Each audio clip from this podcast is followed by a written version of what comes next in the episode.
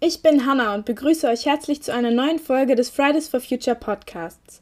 In der heutigen Folge werden wir ein tagesaktuelles Thema behandeln, das Kohleausstiegsgesetz. Dazu haben wir verschiedene Menschen eingeladen, die uns Rede und Antwort stehen werden. Oh, äh, hey, bin ich hier richtig? Ja, total. Gerade noch rechtzeitig.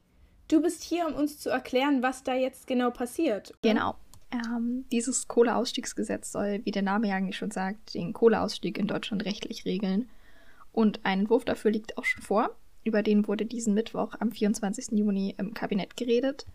Und nächsten Mittwoch, am 1. Juli, wird der Wirtschaftsausschuss diesen Entwurf behandeln. Am Freitag, nächste Woche, dann am 3. Juli, stimmt der Bundestag über dieses Gesetz ab. Und das ist für uns das wichtigste Datum.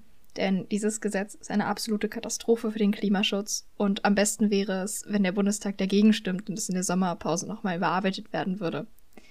Um das schaffen zu können, müssen wir jetzt maximalen Druck machen und öffentliche Aufmerksamkeit schaffen, ähm, damit im Schatten von Corona nicht so ein verheerendes Gesetz verabschiedet wird. Vielen Dank dir. Jetzt wissen wir, was da abgeht.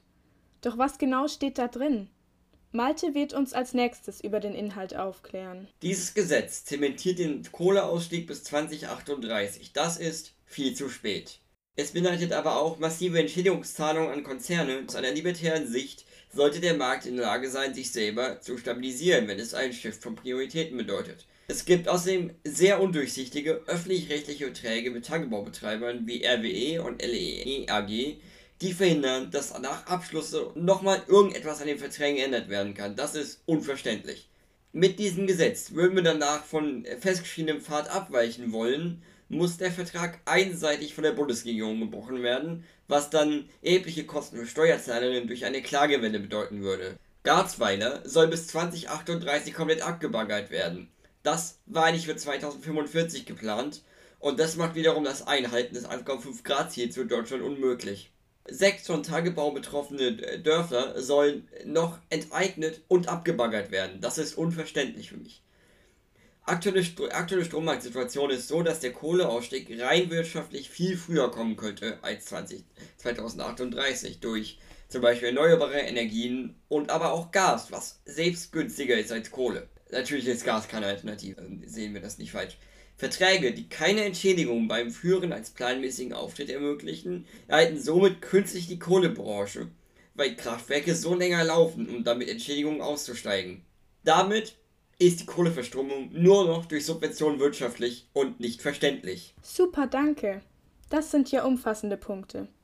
Ehrlich gesagt bin ich ganz schön überwältigt von der Flut an Informationen. Was sind denn die größten Probleme an dem Gesetz? Da hast du vollkommen recht. Das Gesetz ist eigentlich ziemlich großer Murks. Steve, Max und ich haben die drei größten Probleme erläutert. Ein großes Problem ist zum Beispiel der Kohleausstieg erst im Jahr 2038. Denn das Kohleausstiegsgesetz sieht einen Kohleausstieg für Deutschland bis 2038 vor. Interessanterweise ist Kohlestrom aber heutzutage oft schon nicht mehr rentabel und gerade aufgrund des höheren europäischen CO2-Preises durch CO2-Zertifikate und so weiter und die hohen Kosten bei der Produktion dieses Kohlestroms ist es wirtschaftlich auch jetzt schon totaler Unsinn. Und absurderweise wird Kohlestrom bis heute stark staatlich subventioniert und diese staatliche Subventionierung geht unter anderem mit ökologischen Schäden und auch Umsiedlungsmaßnahmen vor. Das ist ein Euphemismus für wir baggern ganze Dörfer weg und nehmen Leute ihren Lebensraum weg.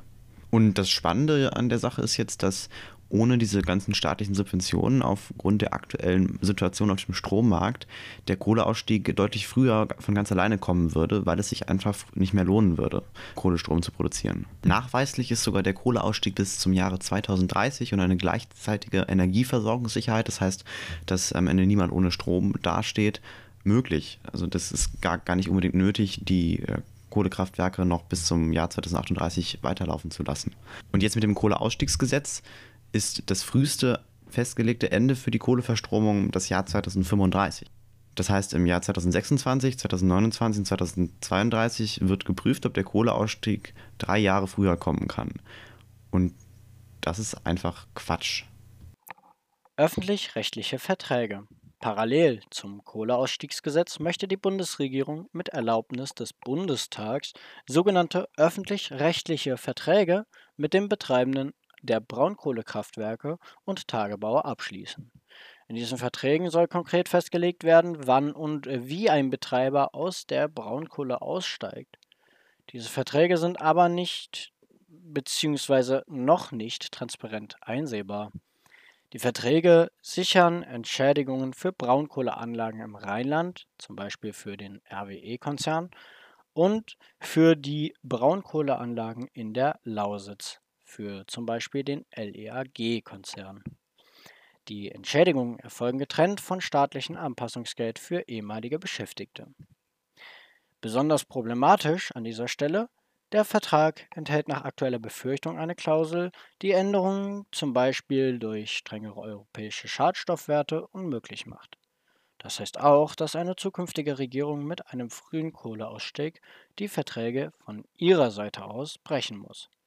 Das würde Klagen seitens der Kraftwerksbetreiber nach sich ziehen und auf die Steuerzahlerinnen würden so hohe Entschädigungszahlungen zukommen.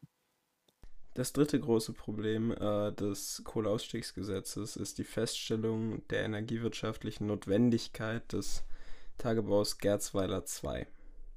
Mit den öffentlich-rechtlichen äh, Verträgen soll festgestellt werden, dass der Tagebau Gerzweiler II energiewirtschaftlich äh, unabdingbar notwendig ist.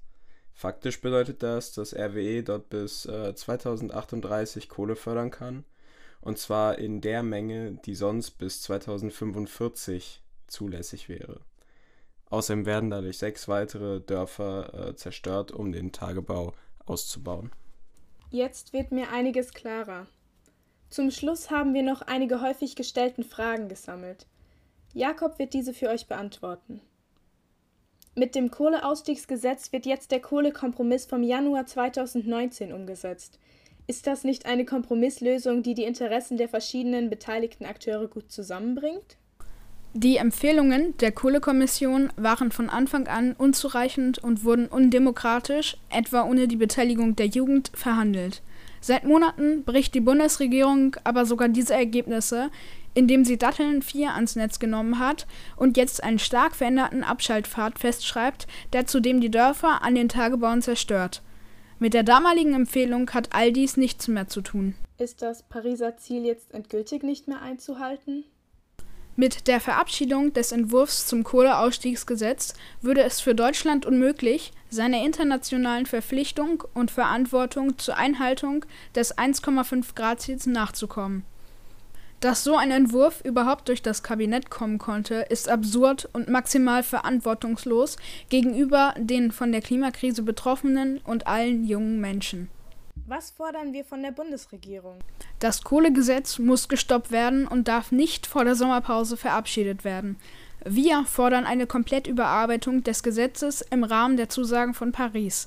Das heißt, das Gesetz muss als Ausstiegsdatum das Jahr 2030 festschreiben und damit auch den Erhalt der Dörfer an den Tagebauern sichern. Die sinnlose Zerstörung unserer Lebensgrundlagen und die der Anwohnerinnen muss mit einem vernünftigen Gesetz endlich gestoppt werden. Danke. Jetzt weiß ich Bescheid und du hoffentlich auch. Falls nicht, dann schreib uns doch eine Nachricht über Social Media oder eine E-Mail unter podcast at fridaysforfuture.is. Weitere Informationen findest du auch immer auf den Social Media Kanälen von Fridays for Future Deutschland. Ich freue mich schon auf unsere nächste Folge. Du auch? Wir werden über das Thema fossiler Kapitalismus reden. Stay tuned und bis bald!